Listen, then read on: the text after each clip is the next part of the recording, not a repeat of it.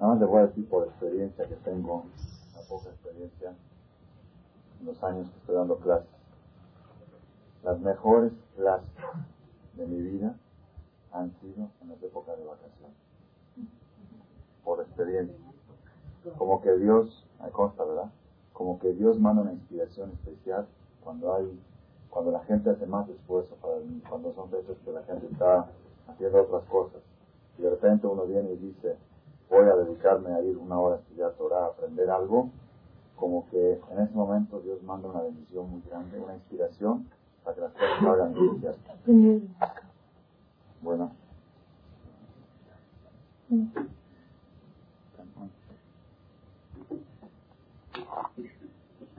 Bueno, bueno, no. Bueno. Bueno. Bueno.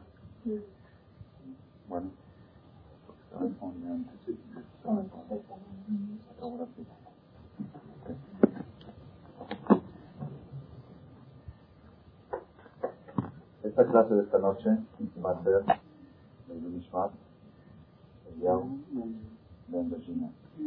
¿Qué es su aniversario? ¿Tiempo? Esta semana. Eh, descansa en paz su alma.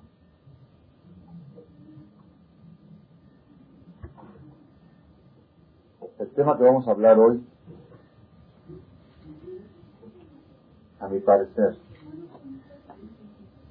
no existe un tema más importante y fundamental en toda la religión judía que lo que vamos a mencionar esta noche. La persona, la persona que tenga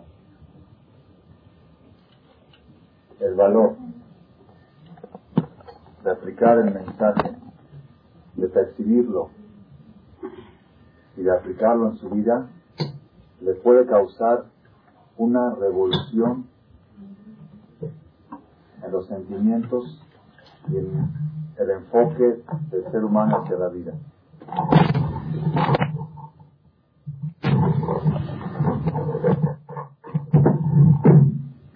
Ustedes pueden creer que estoy exagerando. Tema van a dar cuenta qué tan, qué tan fundamental es. Cómo la persona a veces por, por ignorancia, por no conocer, a veces hace errores que le cuestan muchas cosas. Voy a empezar con dos pasajes del Talmud, como nuestra costumbre de poner interrogativos y después eh, descubrir el mensaje que está escondido. Tanu Rabbanan, Masejet Berajot, página 61, columna 2. Tanu Rabbanan, llamamos a Jamín. Pa'amahad, una vez, Gadra Malchut Asha, Shele Asku Israel Torah. Una vez decretó Una vez decretó el reinado malvado. ¿Quién era el reinado malvado? Los romanos. Hicieron un decreto que los judíos prohibidos estudiar Torah. Estudiar Torah se considera un delito a nivel nacional y es castigo muy grave. Ra Papos Ben Yehuda, vino una persona que se llamaba Papos Ben Yehuda, un Yehudi, Papos Ben Yehuda,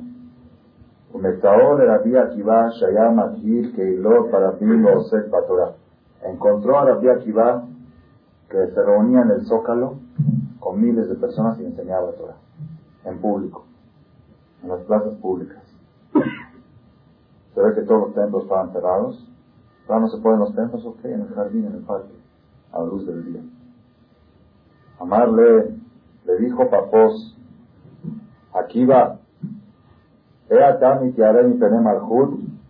Akiva, ¿no tienes miedo del gobierno? Amarlo le contestó Akiva. Shol Mashal, te voy a dar un ejemplo. ¿A qué se compara esto? Lo voy a decir directamente en español para no alargar más. Eso se compara a un zorro que caminaba por la orilla del río y vio que los, los peces estaban corriendo de un lugar a otro. Entonces le acercó el zorro, a los peces, es una parábola, y les dijo, ¿por qué están tan desesperados corriendo de un lado para otro? Entonces le contestaron, le contestaron los peces al zorro, es que tenemos miedo de las redes que, tienden los, los barcos que los barcos, los barcos este, que pescan, tenemos miedo que nos tienden redes, que nos vayan a pescar, porque estamos escapándonos de un lado a otro, no vaya a ser que nos pesquen en una de esas. Les dijo a ellos, Amar la gente, les dijo a ellos, ¿quién les dijo? El zorro, el inteligente, zorro es el más inteligente de la selva, ¿no? Como dicen, el más, el más fuerte, el más astuto. El más fuerte es el león, el más astuto es el zorro. Le dijo el zorro a ellos, ¿por qué no vienen a vivir conmigo aquí en lo seco, en la tierra? Y ya, ya no vamos a tener ningún problema, ya yo los voy a proteger, yo los voy a cuidar. Y ya no van a tener ningún miedo de que los pesquen, los pescadores van a pescar al río, no van a pescar al bosque, a la selva. Vengan a vivir en la selva conmigo. Le contestaron los peces, tú eres el que dicen que es el más inteligente de la, de la selva, no eres inteligente, eres tonto. ¿Por qué? Si dentro del agua, que es la fuente, el origen de nuestra vida, es el agua, con todo y todo tenemos miedo que nos llegue a pasar algo, si salimos de la fuente de nuestra vida, seguro que nos va a pasar algo. Dentro del agua corremos el riesgo, pero si salimos del agua no hay duda que nos va a pasar algo. Igualmente nosotros. Si nosotros cuando estamos estudiando Torah, el estudio de la Torah es el agua del judío, es el agua. Si nosotros estudiando Torah, que es la fuente de nuestra vida, como dice la Torah, la Torah es tu vida, con todo y eso nosotros tenemos miedo que nos puedan hacer daño los enemigos. Si nosotros dejamos estudiar Torah, seguro que vamos a morir. Si con Torah corremos el peligro, sin Torah es, muerte segura. Así como los peces. Si dentro del agua corren el peligro que los pesquen, fuera del agua no es peligro, es muerte segura. Luego, entonces, ¿qué pasó? No pasaron muchos días hasta que capturaron a Rabia Akiva, llegó una orden, aprehensión, orden del gobierno, aprehensión, y le pusieron en la cárcel. Lo pusieron en la cárcel. Rabia Akiva lo pusieron en la cárcel, ¿por qué? por enseñar Torah en contra de la ley del gobierno. Pasaron después unos días más, estaba la que iba en la cárcel, y que de repente, ¿qué pasó? ¿A quién meten a la cárcel? A Papos de Yehuda. Este mismo Papos, que era comerciante, se ve que se enredó con problemas de hacienda, con asuntos, hubo algunos problemas, ¡pum! Cayó a la cárcel junto con quién? Con Rabbi Akiva. Amarlo, le dijo Rabbi Akiva a Papos, yo creo que se lo dijo como medio en tono de burla, no dice el Talmud, pero en tono de, Após, media Jalecán, Após, ¿quién te trajo aquí a la cárcel? ¿Tú qué haces aquí? Amarlo le contestó a él, Ashreja Rabbi Akiva, feliz de ti Akiva, Shenitfasta al libre Torah, que estás en la cárcel por enseñar Torah. lo de Papós, pobre de Papós, que está en la cárcel por tonterías. ustedes, yo creo que ustedes se dan cuenta de que aquí está escondido un mensaje muy profundo, muy profundo. Entonces, ese es el Maaser del Talmud, el primer suceso del Talmud, que nos cuenta la historia de Rabbi Akiva, que enseñó Torah en público contra la ley del gobierno. Papós le advirtió, Rabbi Akiva le contestó, si fuera, si dentro del agua estamos en peligro, fuera del agua seguro que vamos a morir. Al final lo que pusieron a que iba en la cárcel y luego llegó a caer el mismo papós en la cárcel. que le preguntó, ¿qué haces tú aquí? Le dijo, feliz de ti que estás en la cárcel por enseñarlo. ¿Cuál es el mensaje que está escondido aquí? Es la, primera exposición de la noche. En el Talmud, en Masejet Kiddushin, la página 31, Lamed Aleph Mamudal, hay algo muy, muy interesante. Le preguntaron los alumnos, Baumine Merabulá, le preguntaron los alumnos a Rabulá, Adhejan Kibud Abaem, ¿hasta dónde llega la obligación de un hijo de respetar a sus padres, su padre y a su madre? ¿Hasta dónde, hasta dónde exige la Torah? ¿Hay límites o es ilimitado? Todo lo que te dice tienes que hacer, todo lo que te pide tienes que hacer. Ya dijimos una vez, Kibud Abaem, necesito que hacer es avisa de et y meja es avisa es a tu padre, porque dice a, cuando dice a, viene a aumentar algo, aumentar a tu hermano mayor. Y es y meja, que viene a aumentar los suegros. Ya lo que viene a la conferencia está. Es claro, está escrito claramente.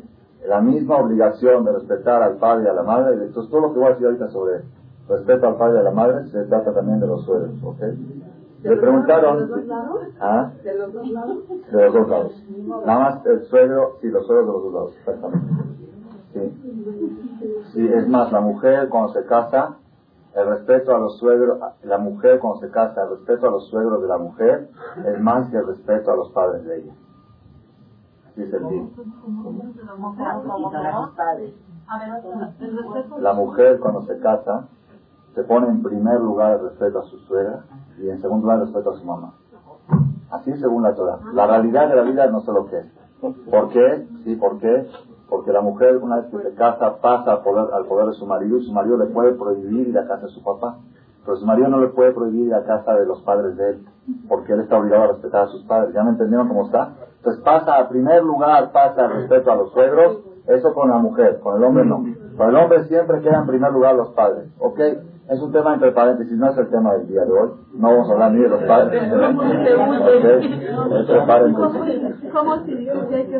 Entonces, el hombre, el hombre siempre tiene prioridad de sus padres a, a sus suegros. Pero la mujer, la mujer, los padres de su marido están antes que los padres de ella. Así es una vez que se casa.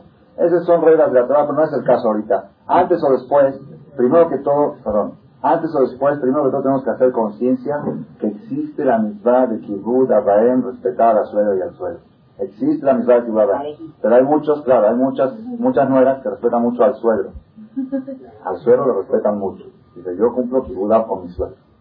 Lo de mi suegra se lo ve a mi suegro también. Y ella, pues, que Dios, que Dios este, se apiade de nosotros. Le preguntaron los alumnos, a ver, quería preguntar a usted.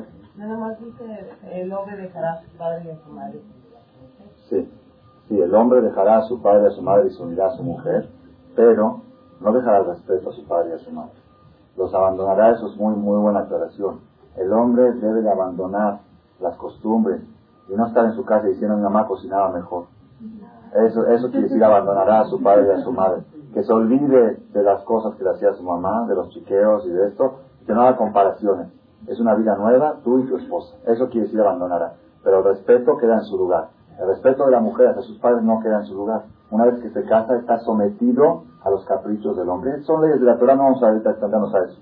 El respeto de la mujer a sus padres, si el marido no la deja, si el marido dice no vayas a casa a tus papás, la mujer tiene que respetar la palabra de su marido. Al revés, no. Si la mujer le dice a su marido no vayas a casa a tus papás, porque no trago a mi suegra, entonces ahí el marido no le debe hacer caso a su mujer. Son leyes, de la verdad, que no es el momento ahora de extendernos a explicar eso. Pongan atención. Le preguntaron los alumnos a Rabbi Eliezer, ¿hasta dónde llega la mitzvah de Kibul Abaim? Ok, hay que respetar a los padres. Pero hay un límite, ¿no? Todo lo que te pidan tienes que hacer, todo. Papá te dice, párate de cabeza, tienes que parar de cabeza. Si te dice, vente, quiero que vengas diario conmigo, desayuno, comida y cena. Diario. ¿Hasta dónde llega Kibul Amarla a él. No, eso ya hablamos en otra, otra ocasión, dijimos que lo dice el Shuhan que no existe todo lo que te pida tu papá, todo, tus suegras tienes que hacer todo. Y si son muy, muy este, molones, como dicen aquí, que todo el tiempo están mueve y mueve, y vente y vente, y por qué no viniste, ya no puedes vivir, ya no te dejan vivir. De veras hay casos exagerados de padres y suegros exagerados que exigen de sus hijos cosas muy exageradas. Y es muy difícil, principalmente cuando ya son mayores los, los papás o los suegros, que se ponen peor todavía, se pone muy difícil. ¿Qué debe hacer la persona? Lo único que puede hacer es cambiar de país. Así dice Shuharu, no, no, así dice Shuharu. Es la única solución que tiene. Te cambias de país, entonces ya estás patur, porque ya estoy lejos. Pero estando en el país tienes que estar sometido a todos los caprichos, aunque sean ilógicos, aunque te esté destruyendo tu matrimonio. ¿Ah, qué hago? Me voy... Sí, sí. Entonces vete a vivir a otro país. Si quieres salvar el matrimonio, vete a vivir a otro país. Si quieres salvar tu matrimonio, vete a vivir a otro país. ¿Por qué? Cabel etabija betimeja. Hay una misma de respetar. Ahora, la pregunta es, la que dijo aquí la señora, ¿es, lógico que se destruya un matrimonio por la misma de Cabel etabija betimeja? Esa va a ser la segunda pregunta de la noche por dejud de ustedes, yo no la tenía programada. ¿Es lógico que se destruya un matrimonio por la misma de honrarás a tu padre y a tu madre? ¿Es lógico? No. no, yo estoy de acuerdo que no, pero el din es así. El dine es que si tus padres están destruyendo tu matrimonio, lo que tienes que hacer es irte a vivir a otro país o a otra ciudad lejana donde no te hagan problemas. Pero mientras estás, tienes que estar sometido. Si quieres que a, cenar diario con él, tienes que ir con él. Si quieres ir a cenar todo Shabbat, todo Shabbat. Y mañana y tarde y noche y, domingos y vacaciones y feriados, todo lo que te digan, tienes que hacer. ¿Y si no te deja Pero fuera? no te deja, no, eso ya no, ahí no, eso no tienes derecho. Si tú te alejas de tus padres, si tú te alejas físicamente de tus padres porque ya no puedes soportar, no te dejan hacer tu vida, eso es lo único que la alajá autoriza a no respetar al padre. por ejemplo, si alguien Ah, eso es otra cosa. Mientras tu papá te dice que hagas un pecado, no te digas, mientras tus padres no te pidan que hagas un pecado, si tu papá te dice ven a cenar diario conmigo, no es pecado. Ven a comer diario, no es pecado. Si te dice ven en Shabbat en coche, porque esta vida es muy lejos, ahí si ya, te está diciendo que un pecado, ahí no tienes que hacer caso. Ya es otro, otro tema eso. No hablamos ahorita de pecados. Un papá normal o una mamá normal que exige mucho de sus hijos y están ya insoportables. ¿Qué tienen que hacer? En, lo último que pueden, lo, único que pueden hacer es cambiar de país. Le preguntaron los alumnos a la y le bueno, ¿hay algún límite hasta dónde? ¿Hasta dónde llega Kibud Amar la gente dijo a ellos, Seúl, uh, yo les voy a dar un ejemplo de lo que hizo. ¿Qué hizo un goy? Un goy, Obed Kohabim, de Ashkelon. Un goy que vivía en Ashkelon, en el sur de Israel. Y ese goy se llamaba Dama Ben Netina. Dama Ben Netina. Así se llamaba el goy. Aprendan de él qué quiere decir el respeto al padre. ¿Qué sucedió? Una vez él era, ellos eran joyeros, vendían alhajas, joyas. Los hajamim, cuando se construyó el segundo Betamikdash, después de la destrucción del primero se construyó el segundo, fueron a buscar piedras preciosas para el Kohen El Kohen tenía Nofex, Tapir, Realom, Leshem, Shebo, Ahlama, tenía 12 tipos de piedras preciosas que eran carísimas, que pesaban mucho, que uno tenía Rubén, Shimon, Levi, que esas piedras tenían, cuando hacían la consulta a los Urim Betumim, entonces iluminaban las letras y daban la respuesta. Salía la Resh, la Guima, decía tienes que hacer esto, sí o no. Era algo impresionante la fuerza que tenía los Urim Betumim del Kohen Gadol. Pero los Hajamim, cuando se inauguró el Bet fueron a buscar piedras preciosas. Llegaron con este joyero a Ashkelon, al sur, iban a comprar una cantidad de Shishim Ribó, una cantidad que equivalía a 600 mil monedas de oro. Vamos a suponer ahorita nuestros conceptos para entender 600 mil dólares de mercancía en una sola operación a uno que tiene una joyería que vende de a mil dólares, de 500, de a 10. Le vienen a ofrecer una venta de 600 mil dólares. ¿Es buena operación o no es buena operación? ¿Gana cuánto gana un joyero? Un promedio 20%, vamos a suponer. Iba a ganar 120 mil dólares, por ejemplo, ¿no? Como había un problema. Llegaron los rabinos a comprar las piedras.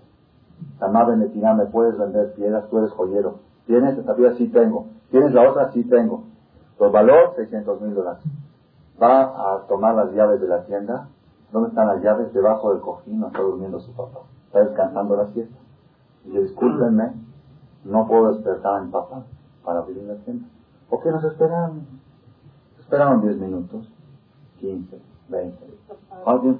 Bueno, vamos y regresamos. Bueno, el papá sigue dormido. Oye, ya pasaron dos horas, ni modo. Ni modo. Yo no puedo despertar a mi papá para hacer una venta de 600 mil dólares.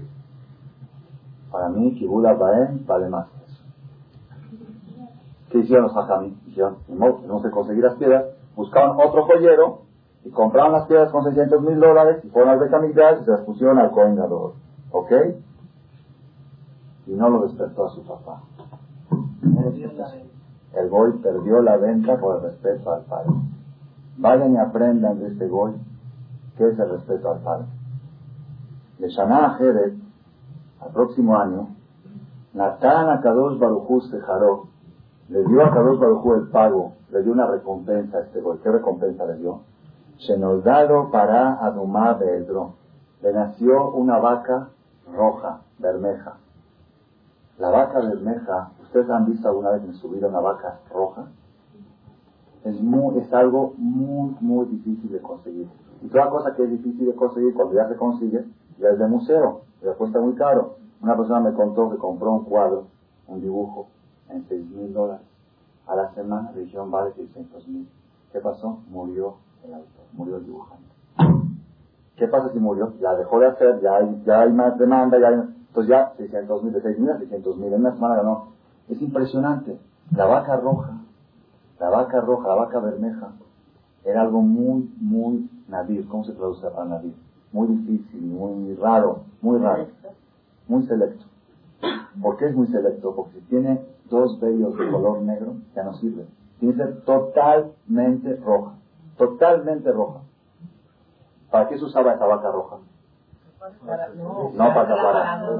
¿Para qué se usaba?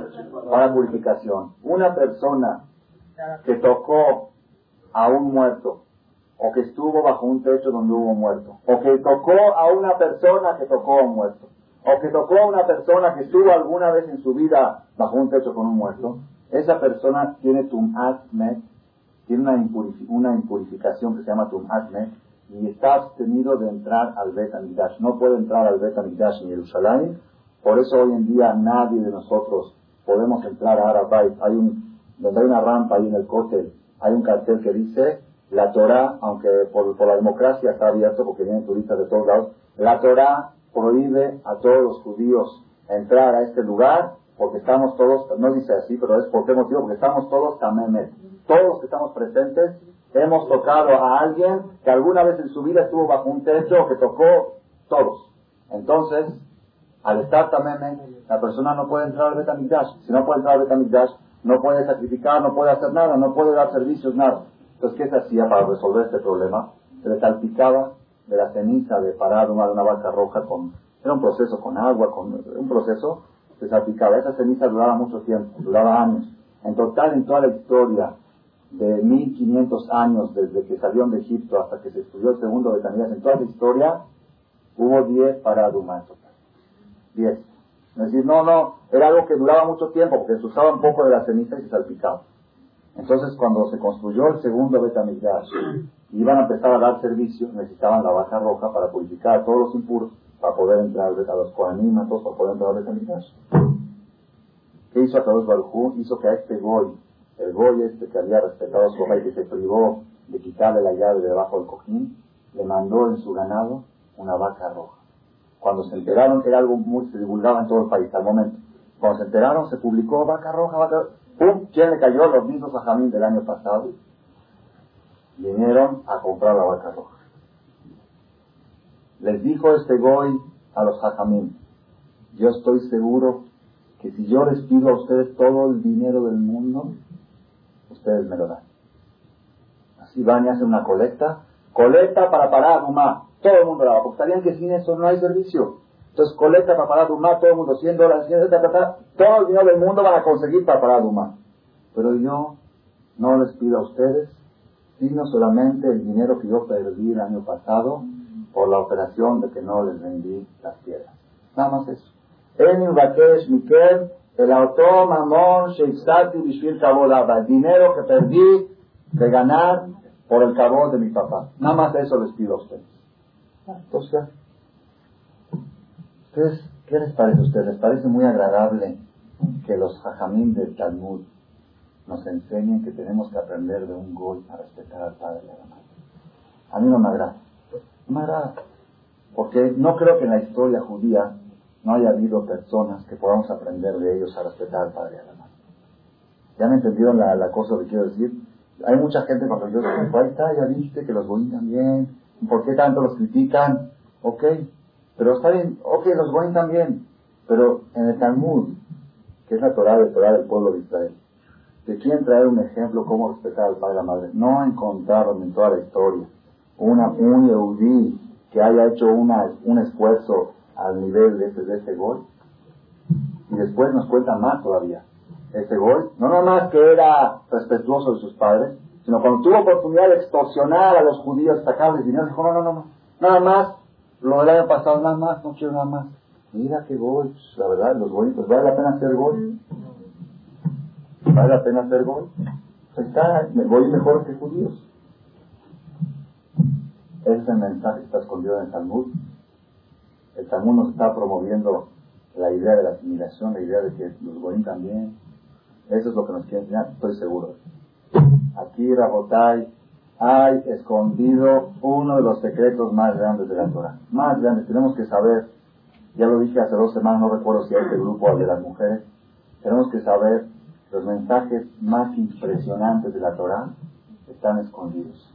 No están revelados en forma clara. ¿Por qué? Una persona me preguntó, ¿por qué Dios las tan complicadas? Que la ponga más fácil. Que diga, primer mensaje, uno, segundo mensaje, dos. Todo tiene que estar escondido dentro de dentro.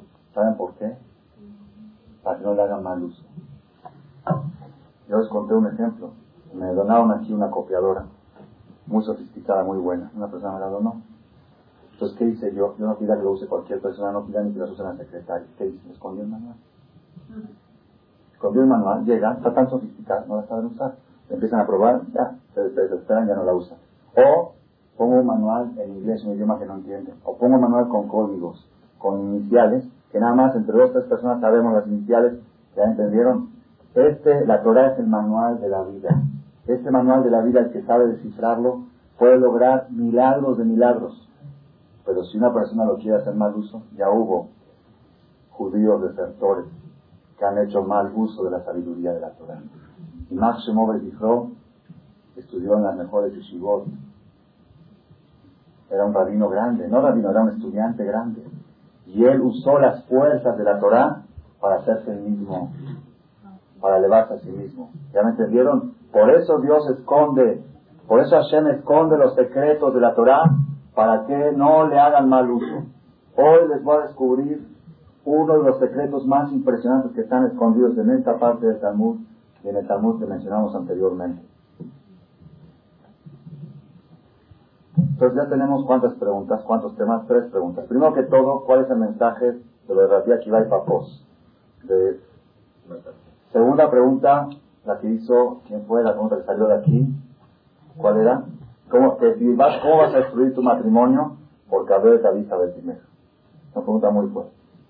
Y se va a contestar al final. Tercer pregunta, ¿por qué los jajamín nos traen ejemplos de Goín? ¿Cómo tenemos que respetar a los padres? Fíjese que la llamarán más adelante, dice, le preguntaron a Rabbi Eliezer, ¿hasta dónde llega el Kibul ¿Hasta dónde la persona tiene que respetar? Dijo Rabbi Eliezer, si viene tu papá y agarra una cartera llena de dinero tuya y te la avienta al mar, te quedas callado y no le dices nada. Hasta ahí llega Kibul Si llega tu papá y te quema, te incendia tu casa, por supuesto, si lo puedes privar, lo privas. Privar sí. Pero si ya lo hizo el daño, Shalom papá, ver David Shabbat Shalom, Shalom Algen, Libertad, Shmereta, Araeno Ararat. Hasta ahí llega, así trae la Gemara. Ok, yo esto lo leí, ok, ya no entendí, pero ¿por qué me tiene que traer un ejemplo de un goy para enseñarme cómo respetar a mis padres? Sabotay, cuarta pregunta de la noche, ya vamos a la respuesta. Una persona me dijo que una, una señora que viene a las clases de las mujeres le dicen Jajam Rabotay. Y mi mamá sabe cómo me llamo Jajam Rabotay, porque pensó que Rabotay quiere decir silencio. Rabotay quiere decir mis maestros. ¿Por qué? ¿Por qué se dice Rabotay? ¿Por qué se dice Rabotay? Esa no es la pregunta de la noche. ¿Por qué? Porque la llamada dice que más aprendí, mucha Torah aprendí de mis maestros, más de mis compañeros y de mis alumnos aprendí más que de los dos. Más que de mis maestros y mis compañeros aprendí de mis alumnos. Por eso les digo, Rabotay, ustedes son mis maestros. Hay una mitzvah en la Torah que se equipara a la mitzvah de Kibbutz Abaim, de respetar al padre y a la madre. Solamente dos mitzvot, dice la Torah, que hace para tener larga vida. ¿Cuáles son las dos mitzvot? La mitzvah de la paloma, la famosa mitzvah de la paloma. ¿Cuál es la mitzvah de la paloma? Una persona va por el desierto o en el camino y encuentra un nido. Y se le antoja agarrar una paloma para comérsela o para llevársela. Dice la Torah, no te puedes llevar a la mamá y a los hijos, ni tampoco te puedes llevar a los hijos frente a la mamá. Sino, ¿qué tienes que hacer? Tienes que mandar libre a la mamá y llevarte a los hijos. Shaleach te shalach etaem betabanim tikachlach Mandar, mandarás a la mamá y a los hijos los tomarás. De man y tablas para que te vaya bien, la que tengas larga vida. ¿Qué sentido tiene esta mitad? ¿Qué sentido tiene? ¿Alguien de ustedes sabe qué sentido tiene? Para que no Para que no sufra, para que no sufra, muy bien. Ah, para que no, ah, espera, para que no sufra, todos dicen para que no sufra.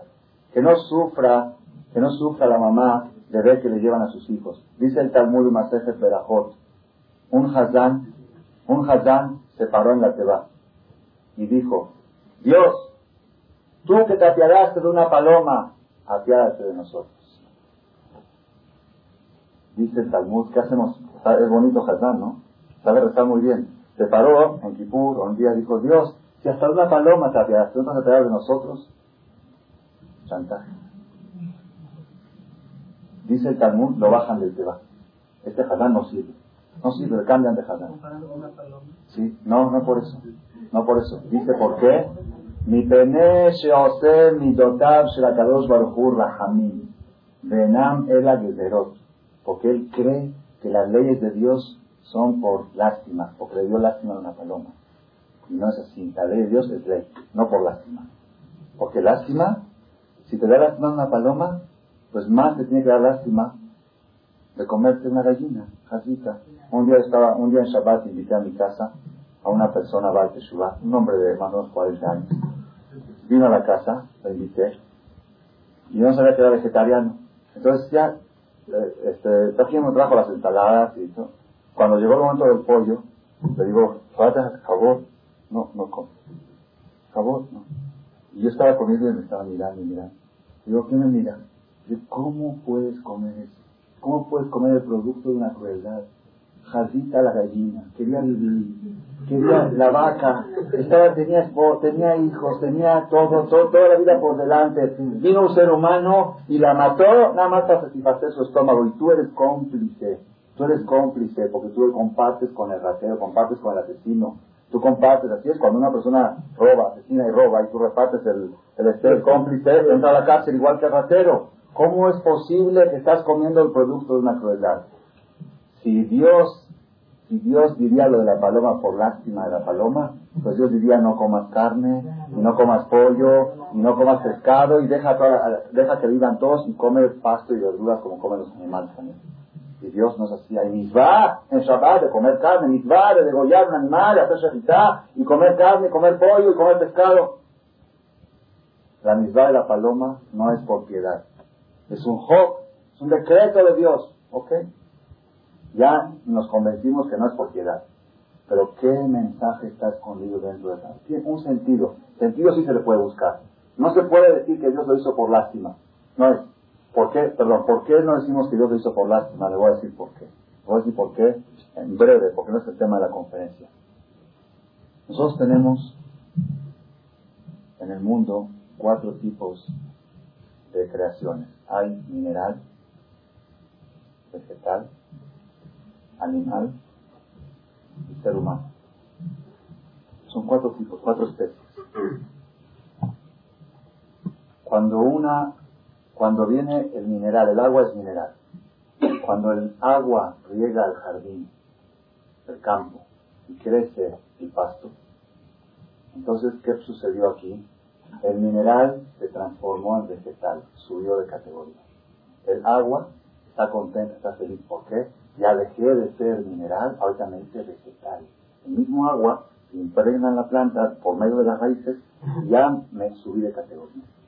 Cuando viene la vaca come ese pasto y ese pasto se transforma en parte de la sangre de la vaca. Entonces, ¿qué pasó? El vegetal subió de categoría y se transformó en animal. Subió de categoría. Antes era vegetal, ahorita ya es vivo, ya tiene vida, tiene movilidad. Cuando viene el ser humano y come esa carne, y ese pedazo de carne de vaca se transformó en la carne humana, subió de categoría de animal a ser humano. ¿Y, qué ganó con eso? Espérate.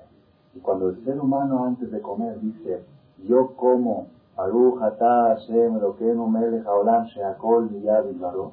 yo elevo esta comida para servir a Dios, yo como para tener energía, para que con esa energía poder servir a Dios, se transformó, pongan atención, lo mineral, lo vegetal, lo animal y lo humano se transformó en Dios.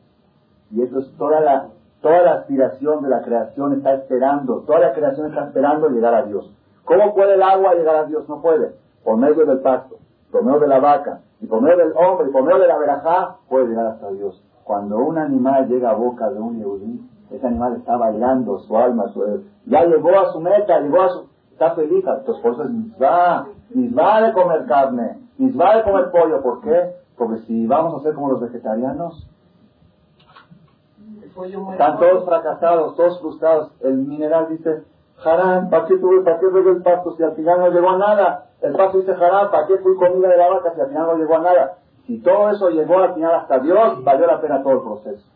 Por eso no podemos pensar que Dios dijo que mancha a la paloma, que la mandes por piedad. No es por piedad. ¿Por qué? ¿Por qué no es por piedad? Porque todos los seres, todos los seres están esperando llegar a ese nivel de llegar hasta Dios. ¿Cuál es el mensaje que está escondido en la mitad de Shiloh Hay un sentido. No es por piedad, pero hay un sentido. ¿Cuál es el sentido? Esto lo oí de Rami Siniagen, un vino aquí hace unos meses.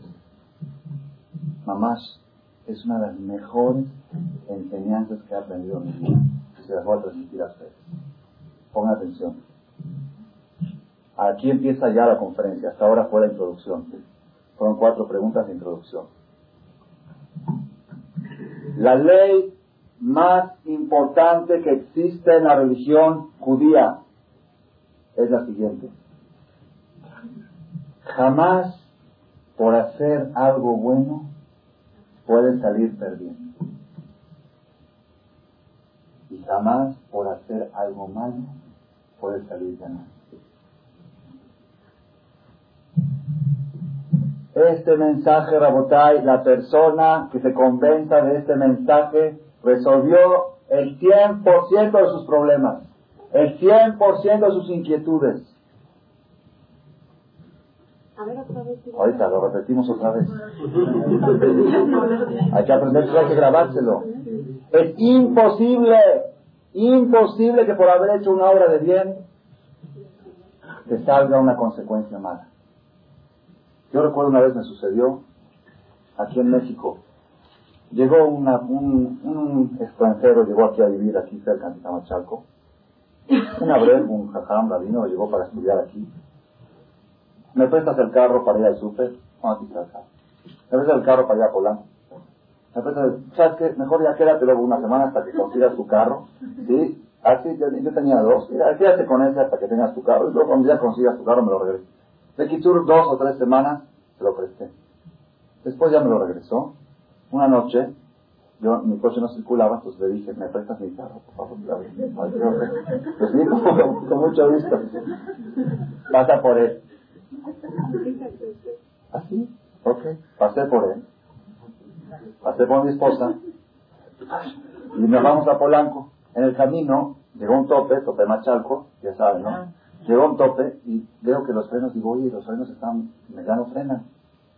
¿Qué pasó? Me dice, mi esposa dice, ¿sabes qué? Yo no sé, pero tú lo prestas. Y ahí están las consecuencias. ¿Sucede o no sucede en la vida? Sucede, ¿verdad o no? Le dije, estamos por caer en un error fatal. ¿Tú crees que esta persona agarró los frenos y los empezó a, a deshacer?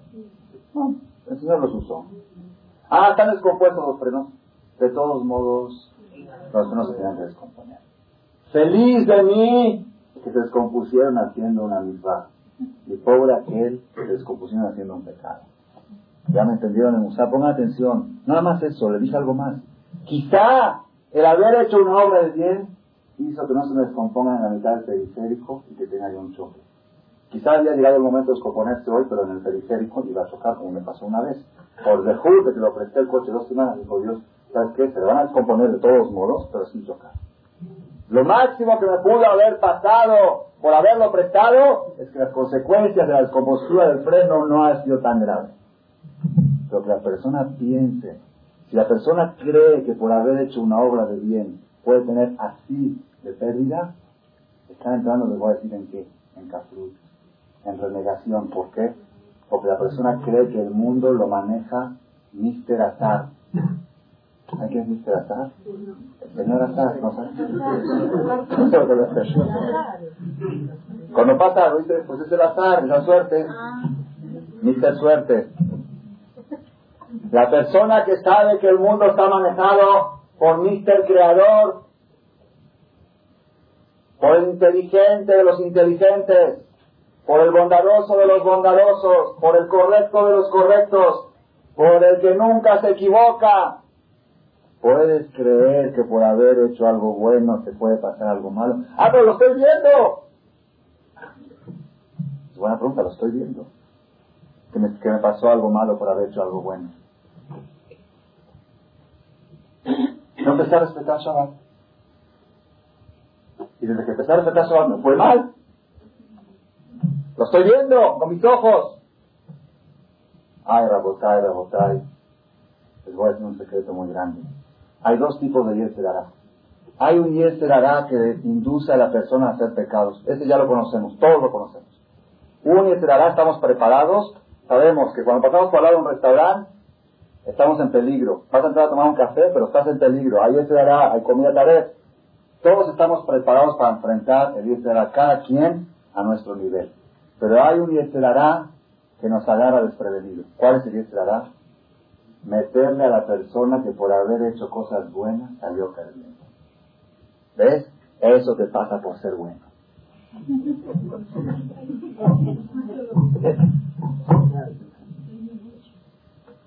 Constantemente.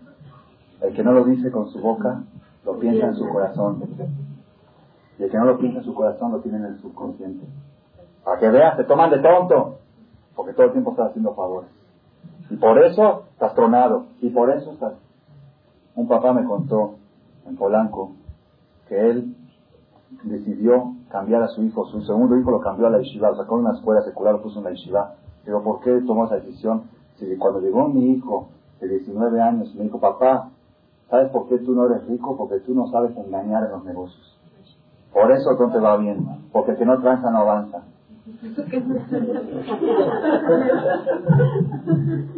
Dice, dice el papá, mi bandera, mi orgullo era mi honestidad. Y que venga mi hijo mayor, mi primogénito, y me diga, papá, porque tú no tranzas, no avanzas. ¿Sabes qué ofensa que es para mí eso? Ese, ese es mi legado que yo les quiero dejar a mis hijos. Y de repente mi hijo me dice, por eso te va mal. Babotay, les estoy diciendo ahorita, si ustedes si ustedes van a ir los ejemplos, si es que Dios me da tiempo de contar ejemplos de la vida real, cómo se aplica este mensaje, van a ver que no existe un sector en la vida que no se aplica.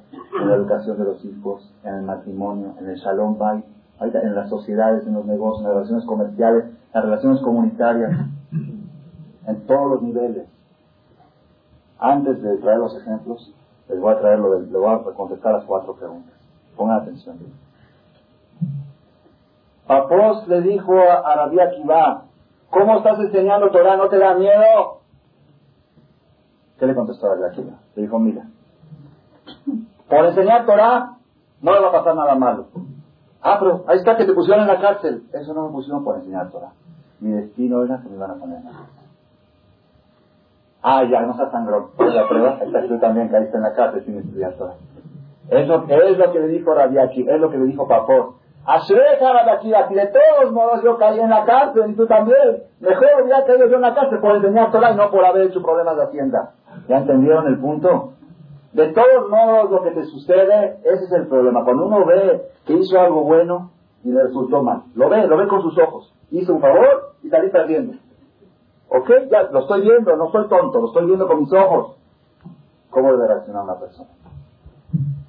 Esto que me fue mal, de todos modos me va Por hacer algo bueno, quizá amortigüe que no me vaya tan mal. Eso te pasa por dar muchas de acá, eso te pasa por ser muy bueno. Hay una regla que dice Shuhan Aruch, Leolam en Adam ni acá. Es imposible que una persona se haga pobre por haber hecho obras de beneficencia. Imposible. Sí puede, sí puede. Sí, pues. Sí. A me las ves, a las ves yo ser mejor, es el que despilfarra su dinero, que no, despilfarre, que no más del 20%. Dicen los jajamín, el que siente que darse de acá está despilfarrando su dinero, que no dé más del 20%. El que siente que lo está invirtiendo, que dé lo que quiera. Pero el Shuharuch nos dice una regla, Ah, pero yo estoy viendo que dice de acá y de acá y al final caminar acabé pidiendo limosna.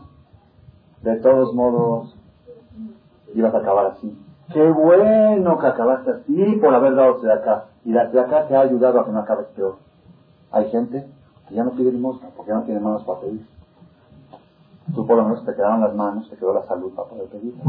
Rabotai, esta regla es tan, tan importante, tan importante. ¿Por qué? Miren, ahorita les voy a decir una filosofía impresionante, impresionante. ¿Por qué es tan grave para la Torah robar?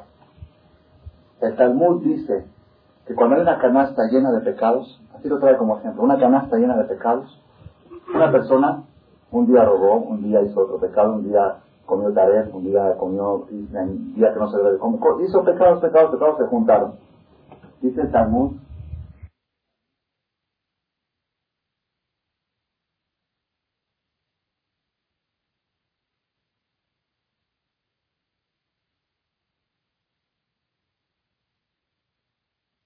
Todos dicen, ah, pues claro, porque le quitaste al otro. No, no, no, no, no, no es por eso la gravedad.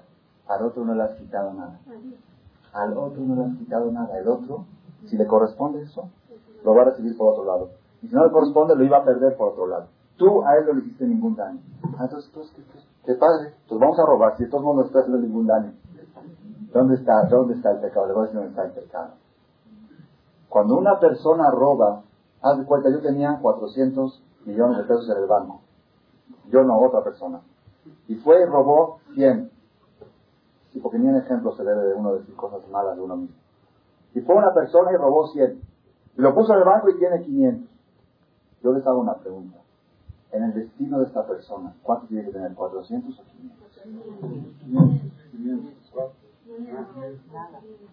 Si tiene 500, es porque tiene que tener 500. Porque si su destino era que tenga 400, Dios haría alguna vuelta para que este dinero se le vaya por algún lado y que siga teniendo los mismos 400. Si ahorita tiene el 500, es porque en Rosh Hashanah y Yom Kippur le decretaron que va a tener 500. Entonces, ¿qué pasó? Ahí viene, ahí viene la pregunta, lo que le dice Dios. Dice, tonto que eres. Si no te corresponde, el dinero se te va a ir por la coladera. Y si te corresponde, lo vas a recibir por medios legales. ¿Para qué vas a ir ese es el pecado de robar. No es el pecado por quitarle algo al otro. No le quitaste nada. ¿Sabes cuál es el pecado? El creer que por hacer algo malo te va a ir bien. Ese es el pecado. El creer que por hacer una obra ilícita va a salir beneficiado. Ah, pero yo estoy viendo que salí beneficiado. Es lo que tú crees. ¿Por qué? Porque tú crees que el mundo se maneja por Mr. Suerte, que es la ley de la selva. El mundo no es la ley de la selva. El mundo lo maneja Dios. Cada persona y persona tiene destinado exactamente para qué robas. vamos a seguir con las respuestas y luego nos pasamos a cómo aplicarlo en la vida real. El primer ejemplo fue el de la vía Kiva. Si yo voy a caer en la cárcel, porque de todos modos tienen que caer en la cárcel. ¿Cuál fue la prueba? Ahí está que tú, papos, no enseñaste Torah, no hiciste mismo, y de todos modos estás al lado mío en la misma celda. Es decir, te envidio, la Akiva. Feliz de ti, la Akiva. ¿Por qué? Tú por lo menos tienes una causa por la que estás, una causa buena, una causa de enseñanza Torah y hiciste una amistad muy grande. Yo por qué estoy por una tontería, por una equivocación, por una falta de impuestos. Ok. Segundo, ponga atención, Rabotay, Rabotay, qué impresionante que está esto.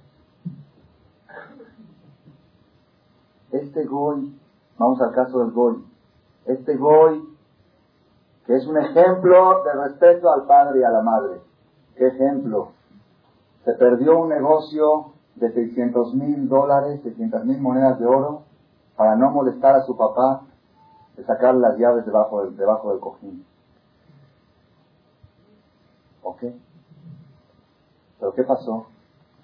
Todo el año, el gol estaba diciendo, híjole, me perdí el negocio, me perdí. Ni modo, ni modo, hay valores en la vida. Hay valores, un valor, un valor es ganar dinero y otro valor es respetar a los padres. Para mí el valor de los padres vale más que el de ganar dinero. Ni modo, perdí, ok. Se enfrentaron dos valores. Como dijimos una vez que todo el conflicto de la vida son los conflictos de valores. Se enfrentaron dos valores y este Goy tenía una muy buena escala de valores, jerarquía de valores. Para él, el respeto al padre valía más que ganar dinero. ¿Ok?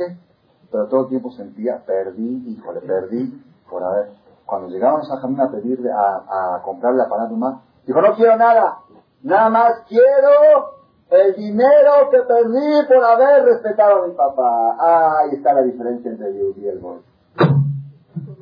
No, él siente que perdió, él siente que tiene algo de menos por haber respetado a su papá. ¿Ya entendieron? Ese es el mensaje del Talmud cuando nos cuenta esto del Goy. Nos quiere decir el mejor Goy, pero su filosofía es, tengo valores, pero ni modo me cuestan, los valores me cuestan. La filosofía judía, ¿saben cuál es? Los valores no cuestan. Los valores son gratis. No tienen pierde, no hay pérdida. Es imposible que por conservar un valor salgas perdiendo. No hablamos espiritual, físicamente. Ah, pero yo estoy viendo que perdí. Estoy viendo. Respuesta.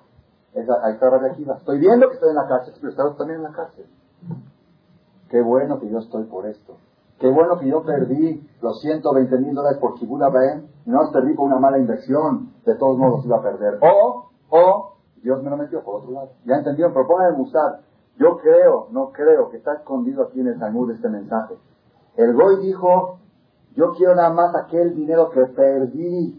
No dijo, quiero que me den lo mismo. Dijo, aquel dinero que perdí quiere decir que todo el año él estaba con el sentimiento, yo perdí, yo sacrifiqué dinero para respetar a mi papá. Sacrifiqué dinero. El Yehudí que tiene fe, ¿saben qué dice? Yo no he sacrificado nada, nada, yo no perdí nada. ¿Pero cómo? No perdí nada. Estoy viendo que no perdí nada. Es algo impresionante. ¿A quién? Al. Dios lo premió con la vaca porque Dios premia, el Goy este tenía valores. la jerarquía, no, no. La jerarquía de valores del Goy estaba correcta. En la jerarquía de valores, el respeto al padre valía más que, que el negocio, ¿ok? Pero ¿dónde falló el Goy? ¿Dónde fallaba? Que él, ahí, ahí falla el Goy. Que él cree, ni modo, perdí, ok, tengo jerarquía, pero perdí el, el Yehudí, la Torah le enseña a decir, no perdí, no hay no hay pierde. Pongan atención, vamos a terminar con el tercer ejemplo y después vamos a pasar a la vida real. Shiluah Hakem, la misma de la paloma. ¿Alguno de ustedes ha intentado algún día en un jardín cuando lleva a los niños de atrapar una paloma? Sí. ¿Sí? ¿Se puede? ¿Por qué no se puede? Apenas te acercas, se vuelan. Es la naturaleza de la paloma, es que cuando huele, cuando estás sintiendo que se acerca a un ser humano, alguien se escapa. Eso es su naturaleza. Surge la pregunta, entonces, ¿cómo es posible que una persona llegue a un nido y vea una paloma? A mí me sucedió, una vez me acerqué a un nido. Apenas me acerqué, la paloma se voló. La naturaleza de la paloma es cuando se ve en peligro, vuela. Si yo llego, al nido y veo a la paloma que está de Aem Robeset a la Efrojim o a la vez la mamá está reposada sobre sus hijos y no se voló. ¿Por qué no se voló la paloma? ¿Quién puede decir por qué? Cuando llega la situación de peligro de esta paloma, tiene un conflicto interno. Por un lado, ella sabe que corre peligro. Corre peligro, la están por capturar. Por otro lado, dice, no puedo dejar a mis hijos solos. Prefiero correr peligro yo y no desproteger a mis hijos. El capitán es el último en abandonar el barco. Yo no voy a escaparme, salvarme mi vida y dejar a mis hijos desprotegidos. Ese es el sentimiento natural de la paloma cuando decide quedarse aunque ve el peligro, dice, ni modo, voy a correr el peligro, pero voy a estar junto con mis hijos. Viene Dios y dice así, es injusto, es imposible que esta paloma, por haber hecho algo bueno, salga perdiendo. Si tú vas y la agarras, quiere decir que ella por haberse quedado a cuidar a sus hijos, cayó perdiendo. No hay esto. Agarras a la paloma y la mandas a volar. ¿Por qué? El mensaje que está escondido. La paloma no tiene libre albedrío. No tiene libre albedrío. Es su instinto que actuó así. Pero ¿cuál es el mensaje? El mensaje es el siguiente. Nunca por hacer algo bueno puedes perder. Si tú agarraste a una paloma, ¿por qué la agarraste? Porque se quedó cuidando a sus hijos. No la puedes tener atrapada, la mandas a volar. A los hijos sí te los puedes llevar. ¿Por qué? Los hijos no hicieron ninguna misma, es la ley de la vida que el hombre tiene dominio sobre los animales. La ley de la vida es que el hombre puede atrapar a los animales y a las aves, como dijimos antes, que es lo, pero nunca puedes atrapar a alguien por haber hecho algo bueno. Ese es el mensaje y la persona que respeta esta misma tiene larga vida. La persona que está seguro, la persona que está seguro que por hacer algo bueno jamás se puede ir mal, entonces tiene mucha larga vida. Rabotai, Rabotai, no hay tiempo, hoy es un poco tarde. Ustedes analicen. Ya están. Ah, ya está contestadísima. la del matrimonio. Hay una misma en la Torah, hija Betimeja, honrarás a tu padre y a tu madre. Y esta misma a cualquier precio, a cualquier precio, como vamos a estudiar, no hay precio, no tiene precio, no tiene límites. La única es cambiarte de país. Oye, pues me está destruyendo mi matrimonio.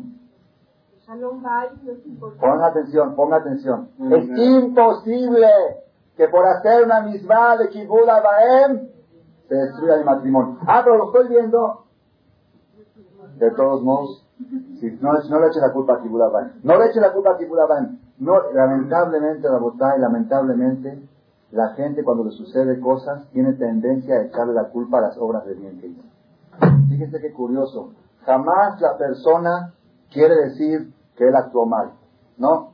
¿Por qué me pasó esto? ¿Por qué troné? Pues porque cerré Shabbat la tienda, pues ya dejó de producir, ya está, mira cómo estoy. ¿Por qué no dices no? Porque fuiste a Acapulco, fuiste por allá, o fuiste por No, no, no, no, no, no, no, nada que ver. Eso no tiene Aquí está el problema de la vida. Aquí está el punto, de la, el punto del éxito. Yo le estoy dando ahorita un secreto que la persona se lo tiene que grabar y repetir, y cuando se va a dormir, pensar en él, cuando se despierta, pensar en él. ¿Cuál es el secreto? Nunca por hacer algo correcto te va a pasar algo incorrecto. Es una, una ley, una ley. Esa ley, ¿saben que les va a provocar? Mucha tranquilidad y mucha paz. Mucha paz en todos los niveles, todos los niveles. Ustedes imaginen una vez, una vez, perdón, una vez llega, el marido llega tarde a la casa. Y no le habló por teléfono, no la avisó. Llega a las 11, 11 de la noche, se detuvo con un cliente. Y la mujer está, ya saben. Ya saben, ¿no? Es normal.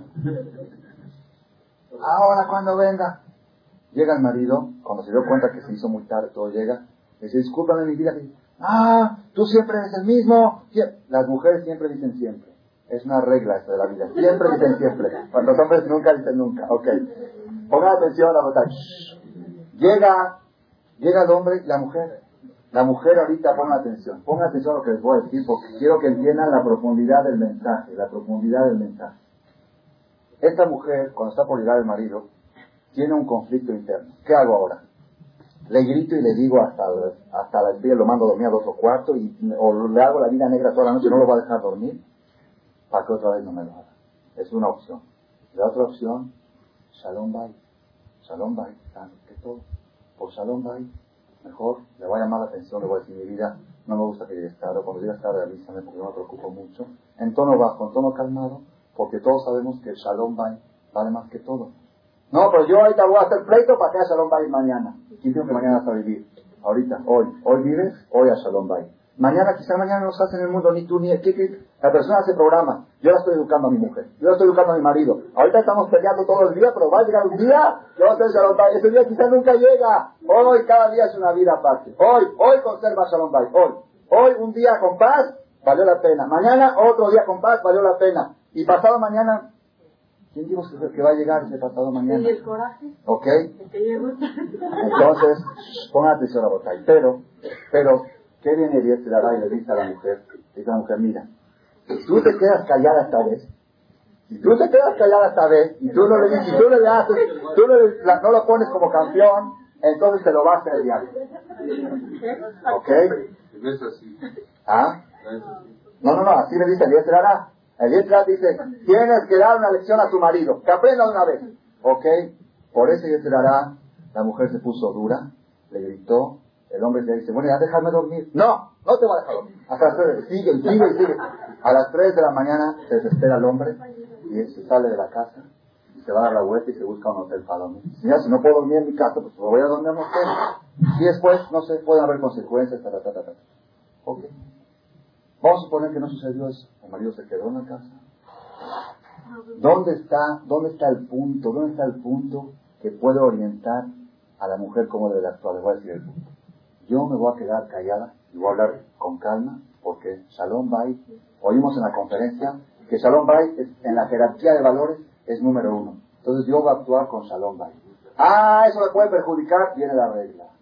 Jamás por actuar bien puede salir perdiendo. Esta regla, Rabotay, hay gente que dice, hay una señora que me dijo, lo que pasa, le digo, hay que respetar a tu suegra. Dice, lo que pasa es que mi suegra le doy el dedo se agarra la mano. Le doy la mano, se agarra el brazo. Le doy el brazo, se agarra todo. Entonces, el mejor desde el principio ya no le doy nada.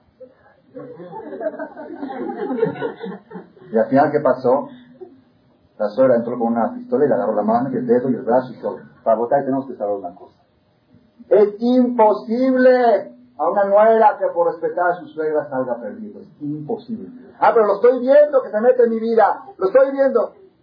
Yo estoy viendo, yo veo que mi suegra se abusa de mí. Y yo siento que eso es porque yo fui muy buena con ella. Si es cierto o no es cierto. Hasta ahora pensaban, ah, sí, todo es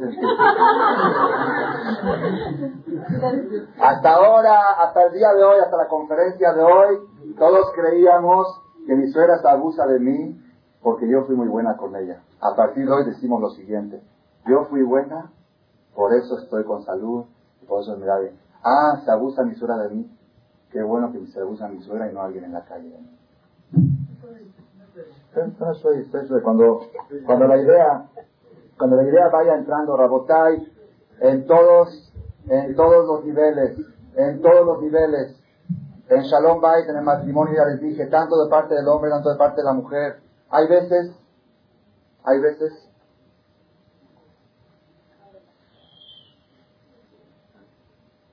la persona que tiene una situación económica difícil, ¿qué tiene que hacer? Quiere reponer su situación y quiere mejorar, quiere que sus negocios prosperen y quiere tener riqueza. ¿Qué tiene que hacer? El Talmud de Maseje Baba yo les digo lo que dice el Talmud, porque la gente dice lo contrario, lo que dice el Talmud. Dice, si la persona quiere que sus negocios prosperen, que le dé más raya a su mujer.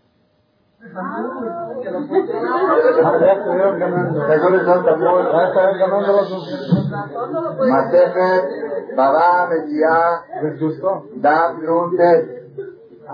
Leolam, dijo la vieja Labó, Leolam, me están haciendo señales los hombres que le. Leolam, yo aquí vendo, yo aquí vendo la mercancía que dice la Torah. Dijo un jajam, mi maestro cuando estuvo aquí, dice así, dice, estaba hablando así, filosofía de la Torah, dice, ustedes saben que hay dos tipos de negocios. Un negocio es un restaurante. Un restaurante. A un restaurante. El chef tiene que preparar comida. ¿Qué comidas tiene que preparar? Las comidas que le gusta a quién. Eres un chef de Francia, vino de Francia. O sea, los franceses, y trabajan en México, a los franceses les gusta esto, sí, pero a los mexicanos no les gusta. No, pero a los franceses les encanta, sí. Si tú estás en México y a los mexicanos no les gusta, tu, tu restaurante vas a quebrar. Entonces, ¿qué comida tienes que preparar? La comida que le gusta al cliente. Si tú vas a preparar la comida que te gusta a ti, que tú crees que es correcta, aunque tú tengas razón, vas a tronar. ¿Estamos de acuerdo o no? Es un restaurante. Otra cosa es un doctor, un hospital un hospital, ¿qué medicina tiene que dar? ¿La que le gusta al paciente? Si el hospital dice, no, esta, ¿sabes qué? A las pacientes no le gusta que le den esta medicina, mejor le va a dar la otra. Marina, truena, ¿verdad o no? ¿Sabes qué? Esta es la medicina. Le guste o no le gusta al paciente, esta es la medicina. ¿Ok? Dice, lo que tenemos que saber es si los rabinos somos chef o somos doctores. Si somos chef, vamos a decir lo que le gusta a la gente oír. Y si somos doctores, vamos a decir la medicina la medicina correcta. Es un mensaje muy fuerte. Cuando abrimos una yeshiva, abrimos un restaurante o abrimos un hospital. Eh, así, así tenemos que, a una clínica, así tenemos que referirnos. Nosotros, yo por, por ahora sigo la idea de que los rabinos somos doctores. Los doctores, aunque los hombres nos digan, cállele, yo les digo lo que la mercancía que está escrita en la Torah. Leolam, dice el Talmud, Leolam, Yehe Adam, Zahir, Bichvot, Ishto, Siempre que la persona se cuide en el respeto de su mujer.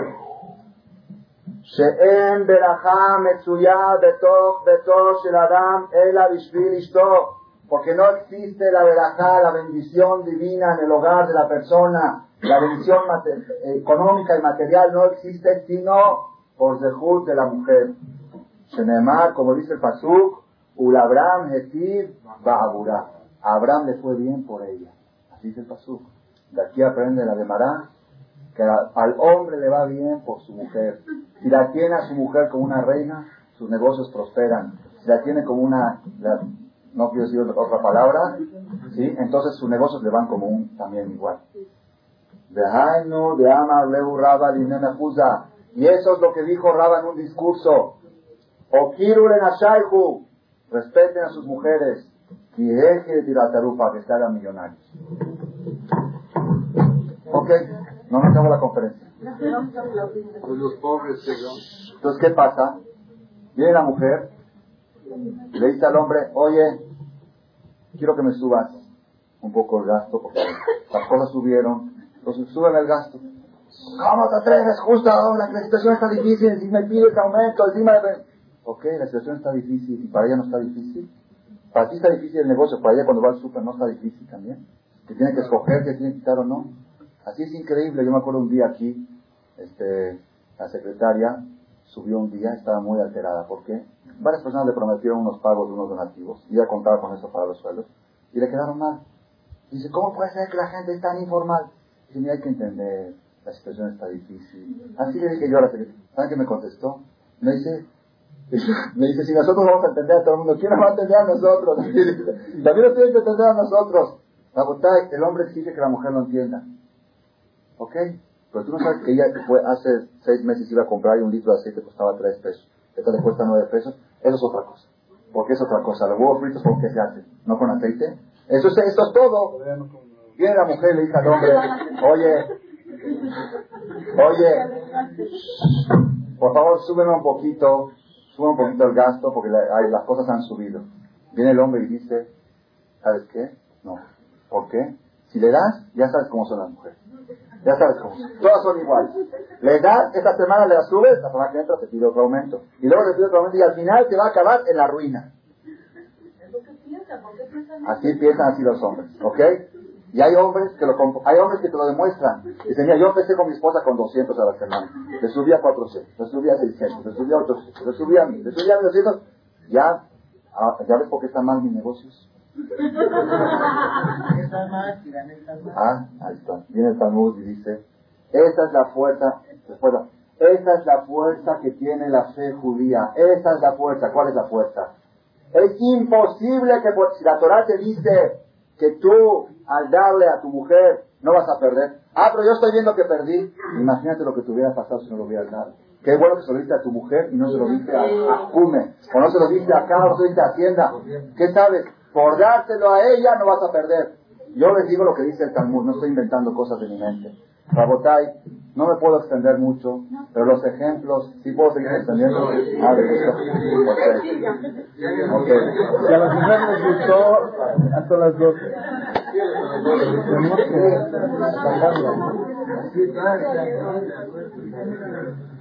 Ay, ay, Rabotai, Rabotai, pongan atención, pongan atención. ¿Por qué yo les digo que esta filosofía que estamos diciendo la noche de hoy abarca todos los sectores de la vida, todos los sectores de la vida. Hay una misma en la Torah traer hijos al mundo. Pidiá veridiá. Ok, obligación, es niño y niño, es obligación. Después, no es obligación, pero es una obra de bien. No hay duda, no hay ninguna duda que lo mejor que puede hacer el ser humano sobre la tierra es traer al mundo otro igual que él. No hay algo mejor. No hay algo mejor, ¿por qué? Porque tú estás limitado a 80 años. Si tú traes uno, que este uno va a fabricar otros cinco, y esos cinco, esos cinco van a fabricar otros cinco, entonces es el mejor negocio, la mejor inversión que puede hacer el ser humano en su vida es invertir correctamente su semen. Es la mejor inversión, mejor que dólares, mejor que todo. ¿Ok? No hay duda, no hay duda que es una obra de bien traer un hijo al mundo, no hay duda de eso. Pero, ¿cuál es el problema? Que si me voy a quedar embarazada, no voy a poder ir con los amigos al crucero, está programado para agosto. Está todo programado. Si voy a estar de tres meses, entonces pues voy a, subir, voy a estar en el crucero y voy a estar en gorda y voy a... ¿Sabes qué? Después de las vacaciones, a ver, llegan las vacaciones, acaban las vacaciones, regresa uno y dice, bueno, ok, órale, no, ahorita las fiestas, ¿sabes lo que es el trabajo? Está duro todo ahorita con la panza, no, ya, después de su cor, ok, ya después de su cor, Viene diciembre y aparte se va a casar mi cuñada y imagínate que yo esté en la boda de mi cuñada con la panza así. Rabotay, pongan atención, Rabotay, pongan atención. Esta señora que se privó de quedarse embarazada porque tenía programado unas vacaciones a Europa en agosto. ¿Ok? Entonces, aparentemente se privó de una obra de bien para salir beneficiada. Llegan dos días antes de agosto, le dio calentura a 40 grados, le dio una hepatitis, le dio una cosa, tres meses no puede, doctor, no, de ninguna manera no puede ir a Entonces, ¿qué pasó? ¿Qué pasó? Dice, Haram, si de todos nos, nos fui, mejor me hubiera quedado embarazada. Así es, así es, Rabotai, así es la ley de la vida. Jamás por hacer algo bueno. Aquella señora que dijo, no quiero pasar vergüenza de estar gorda en la, boda de mi cuñada, ¿ok? O de mi hermano, de quien sea. Un señor, yo les voy a contar algo que sucedió aquí. ¿Qué, qué enseñanza? Cómo la vida enseña a veces más que todo. Un señor me contó que fue a platicar con uno y le dijo, ¿por qué no usas quitar? Tú ya eres religioso, ya pones. ¿Por qué no usas quitar? No, es que me da pena, me da pena. ¿Qué pena? ¿Pena quitar? gente que va con arete, con colita. es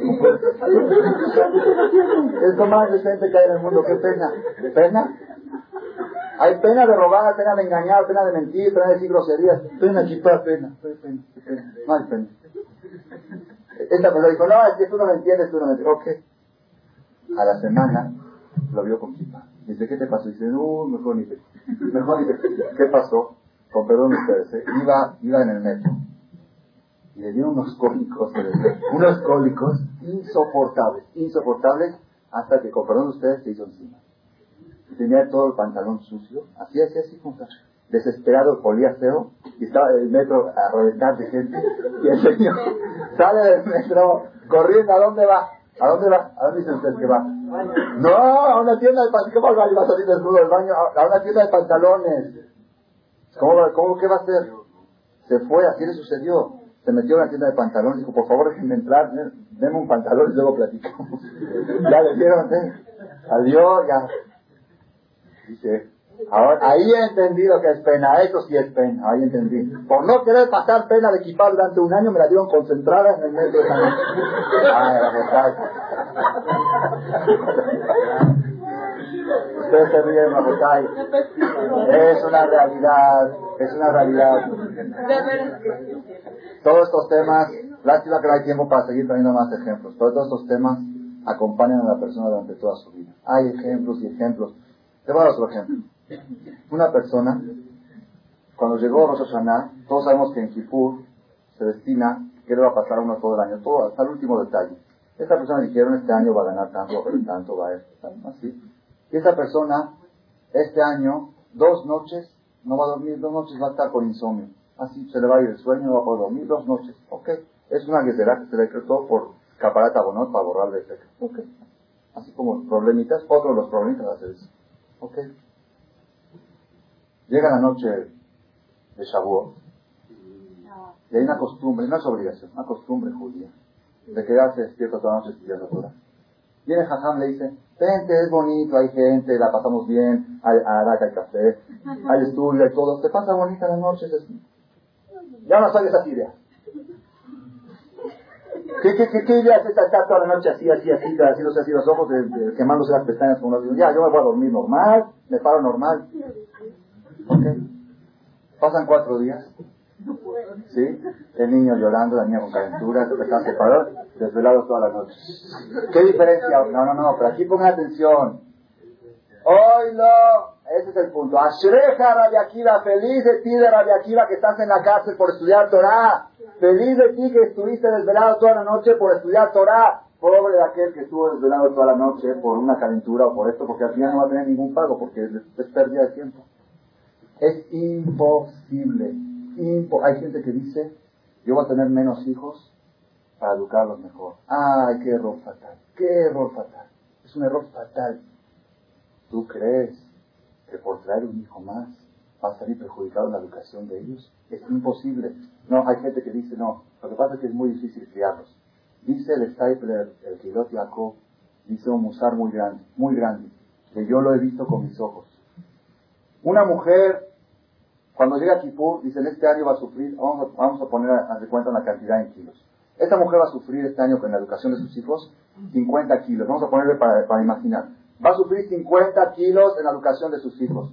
Si tiene dos hijos, es 25 para cada uno. Si tiene 10 hijos, es 5 para cada uno. Si tiene 10 hijos, ¿cuál es el sufrimiento? Prepararle el lunch, prepararle su uniforme, lavarle la ropa, atenderla, tenerlos, ese es. Pero si tiene dos hijos, 25 kilos para cada uno, con lunch, y con la ropa no llegas a 25. Es cada semana pediatra, cada semana consulta médica, cada semana se golpeó. ¡Ay, ya no a ¿Por qué todo eso? Para votar estas cosas que les estoy diciendo están súper comprobadas, súper comprobadas. Las familias numerosas tienen menos problemas, tienen menos visitas al médico. Está comprobado. ¿Por qué? Porque el sufrimiento se reparte. La persona no puede sufrir más de lo que corresponde, ni menos tampoco.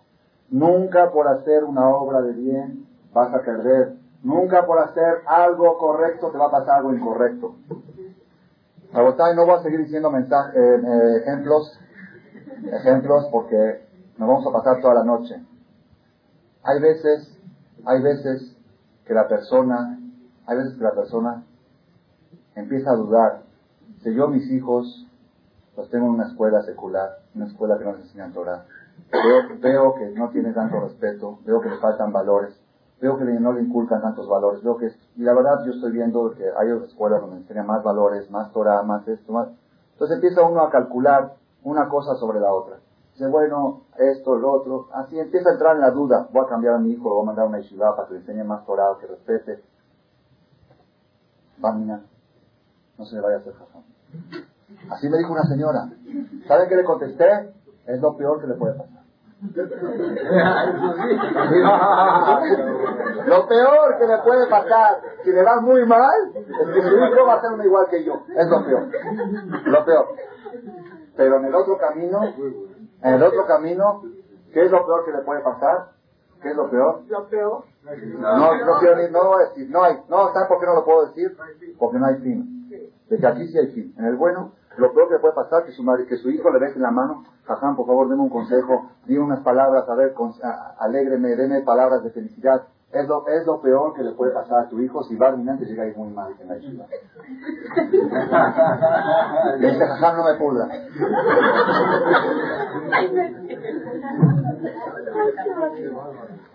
Y pongan atención.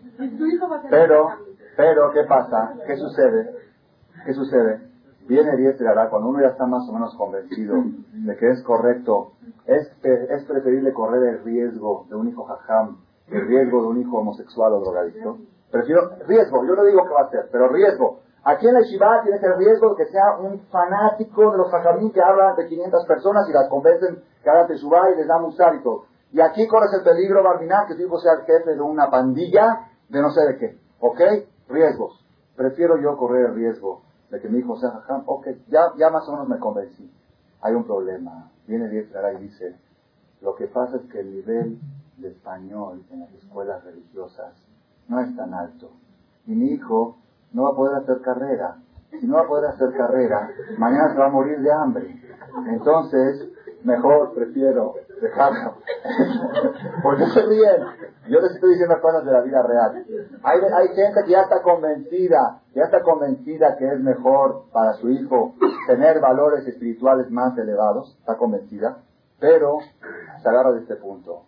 ¿Qué va a pasar? Me dijeron que de la yeshiva no salen, aunque es mentira también, porque sí salen con, con preparación, pero la mayoría de los de la yeshiva o salen a, a o salen a trabajar. En cambio, en las otras escuelas hay, hay idea de filosofía, hay idea de, de universidad, de esto. Entonces, ¿qué va a pasar? Mi hijo no va a tener carrera. Ok. ¿Y qué pasa si tu hijo no va a tener carrera? No va a tener lo que comer. Si no tener lo comer, se va a morir de hambre. Y yo no trajo un hijo al mundo para que se muera de hambre. Ay, Rabotai, Rabotai. Dijo el rey Salomón en Eclesiastés, en Cogelet, una de las cosas más impresionantes que he visto en mi vida es la siguiente. Lola hajamim lechem, de Lola kalima merotz, no a los inteligentes el pan, y no a los ágiles la velocidad. No todos los ágiles son veloces. ¿Están de acuerdo conmigo o no están de acuerdo? ¿Cómo? Si es ágil, es veloz. Yo conozco un joven aquí en México que tiene en su recámara cientos de medallas de natación. Desde los 13, 12, 13 años se la pasaba 6, 7 horas al día en la alberca. Una alberca que tiene en su casa. Llegó en Nelson Vargas, en esto, subió, fue a Estados Unidos. De veras, de veras, de veras, increíble. Y los papás tenían muchas esperanzas de él, que le va a salir un gran, un gran judío nadador. Las Kirush Hashem, que los goyim vean que los judíos sabemos nadar. Sí, es Kirush Hashem, no nada más los goyim saben, los judíos también. Claro, a ver que se pongan a competir con el pato, el pato nada mejor. El rinoceronte nada mejor el, el, el, todos los animales del mar, la ballena, vayan, vayan a, Reino Aventura y van a ver qué padre, los delfines. Ok, si tú quieres tener un hijo nadador, tú hubieras sido un hijo delfín. No, judío nadador, ok. ¿Qué pasó? Y de veras, de veras llegó a niveles muy altos en natación. ¿Qué pasó? Un día lo encontré al muchacho, ya 28 le dije, ¿cómo sigues? Dice, no, ya me retiré de la natación. ¿Por qué? Se le dislocó un tendón o algo y tiene prohibido natación por X años, por 10 o 15 años. Pabotay, Shelomo Amelech dice no a los ágiles la velocidad. Hay gente que ha hecho deportes toda su vida para lograr y de repente un problema, un tendón o algo, ya no puede jugar fútbol, ya no puede esto, no puede. Hay otra gente que hizo carrera, a ustedes les consta, no sé si les consta, pero a mí sí me consta. Conozco gente con carrera muriéndose de hambre. Y conozco gente que no sabe firmar, pudriéndose de dólares, no saben qué hacer con ellos. No saben firmar, firman con el dedo. Aquí en México, paisanos de nuestra comunidad. Firman con el dedo. Rabotay, pongan atención. Lola Jajamim Lejem, no a los inteligentes del pan. Yo iba con un dentista en Polanco hace, uno, hace como muchos años. Me atendía, me atendía, no, no, no, Jajamim no son rabinos.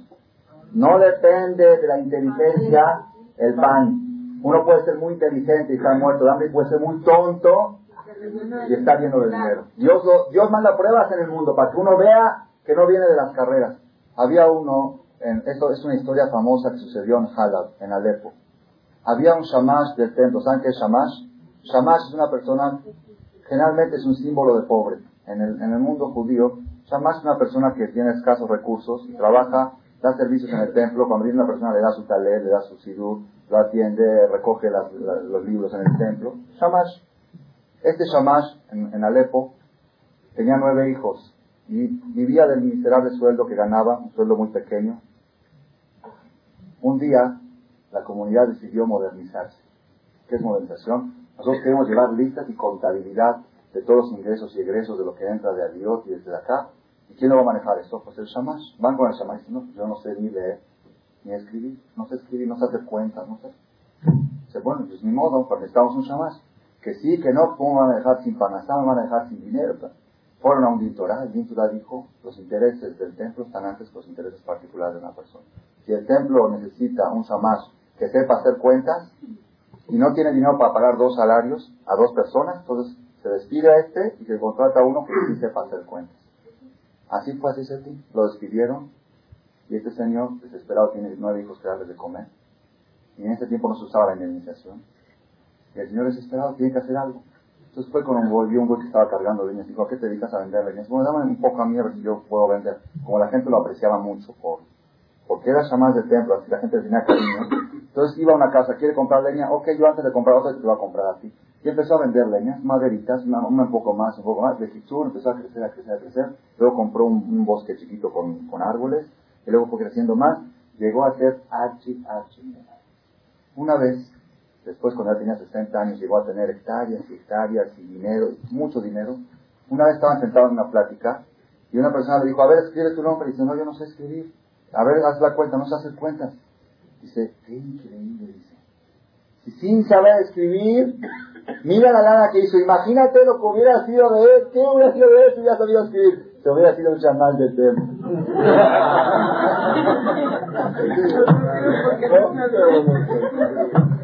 Está leyendo Rabotay. Todo esto causa risa. Lamentablemente las personas vemos con nuestros ojos estas cosas y cuando llega a nuestra vida particular con nuestros hijos no la aplicamos. No, carrera. Fui con el dentista estaba con el de, de Polanco. Entraba yo con él, de veras era admirable. Tenía tapizadas las paredes de diplomas. Diplomas, reconocimiento, asistió al Congreso acá. De veras, yo estaba en la sala de espera. Por, por Anabá, contra la Ainara, contra el ojo malo, ponen todas esas, todas todos esos diplomas para que sepan contra el ojo malo. Falta más que ponga el estado de cuenta bancario. ¿Cuánto tiempo? Estoy ahí sentado, me atiende, entro, salgo, ok, todo muy bien. Después de cuatro o cinco consultas, un paisano, ¿sí? Había estudiado 15 años en la universidad, se había quemado las pestañas, llegó a tener títulos muy altos en, en, y todo. Me dice, Rabino, le voy a recomendar a otro dentista para que la semana que entra vaya con él. Le digo, ¿por qué? Me dice, porque ya voy a cerrar mi consultorio. Digo, ¿por qué cerrar su consultorio? Dice, es que me voy a ir al centro a trabajar con mis hermanos. Digo, ¿y por qué? Dice, es que lo que yo hago en dos meses ellos hacen en una hora. Me voy a ir a vender, me voy a ir a vender, me voy a ir a vender trapos con ellos, porque en una hora hago lo que hago aquí en dos meses, y aquí tengo corajes, y que gente de gente que me hizo que me enfermó, que me atendió bien, que me atendió bien, y que tengo que cuidar mi reputación. Agarró todo, le dije, ¿y qué va a hacer con todo eso? Dice, todo eso a la dignidad. Hay que, todo eso a guardarlo, a empolvarte. 15, 15 años de sufrimiento, de sudor de su padre, que le estuvo pagando colegiaturas y manteniéndolo, y universidad, y gastos, y viajes, y boletos. Todo eso a dónde se va? A vender pantalones y a vender camisas. Para yo les recomiendo, de veras, de veras, aquella persona que quiere que su hijo tenga éxito, después de la preparatoria, que lo saque a trabajar, a que haga billetes. De veras les digo, les digo por experiencia, la gente, la gran parte de la gente que tiene carrera, no crean que tiene asegurado su futuro. Quizá lo contrario. Pierden quizá los mejores años de su vida, que podrían haber hecho un capital podrían tener su casa ya cuando se casen y no estar recibiendo limosnas y manteniéndolos por acá. Eso es al margen. No quiero, no es el tema de la conferencia. el tema es el siguiente. Por mandar a tu hijo a la yeshiva, tu hijo no se puede morir de Es imposible. Ah, se está muriendo. En otro lado se hubiera muerto, pero aquí por lo menos tiene un respaldo que es el espiritual.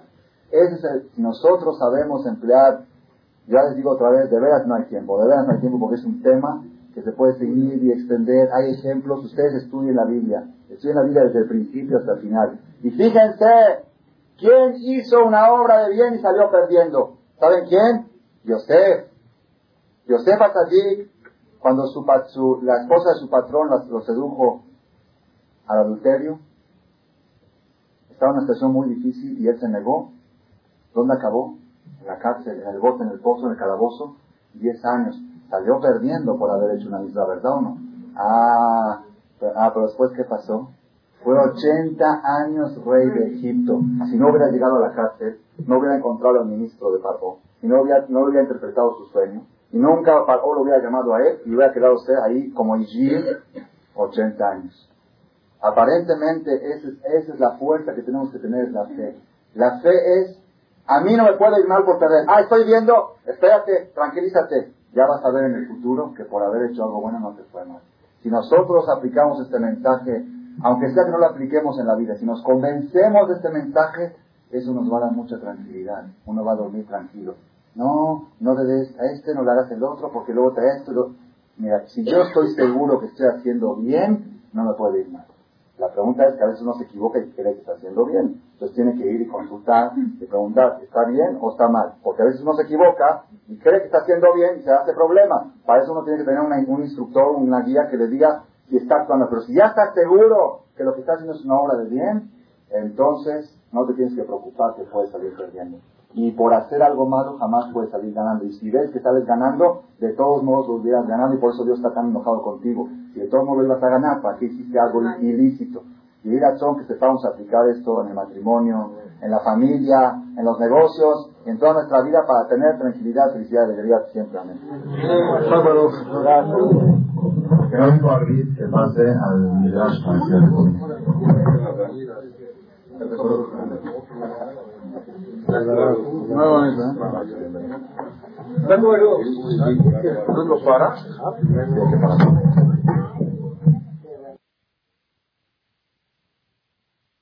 Gracias por su atención a este shiur del Rav Malech.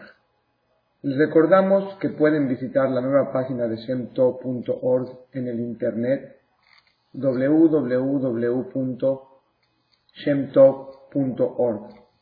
Actualmente la página cuenta con varias secciones. Noticias sobre las actividades de Shem Tov a nivel mundial, escuchar o bajar las últimas conferencias del Rav Malek, escuchar o bajar la alhaja del día, imprimir o estudiar desde su computadora la perashá de la semana, estudio diario de Gemara, Daf Yomi en español, sincronizar su iPod con podcast, un manual para crear su propio CD de las conferencias que existen en la red, adquirir libros con entregas internacionales con la metodología del Rav Malek de español, fonética y hebreo simultáneamente, así como ubicar las ciudades en donde se reparten CDs a nivel mundial. Es que la misbot y muchas gracias.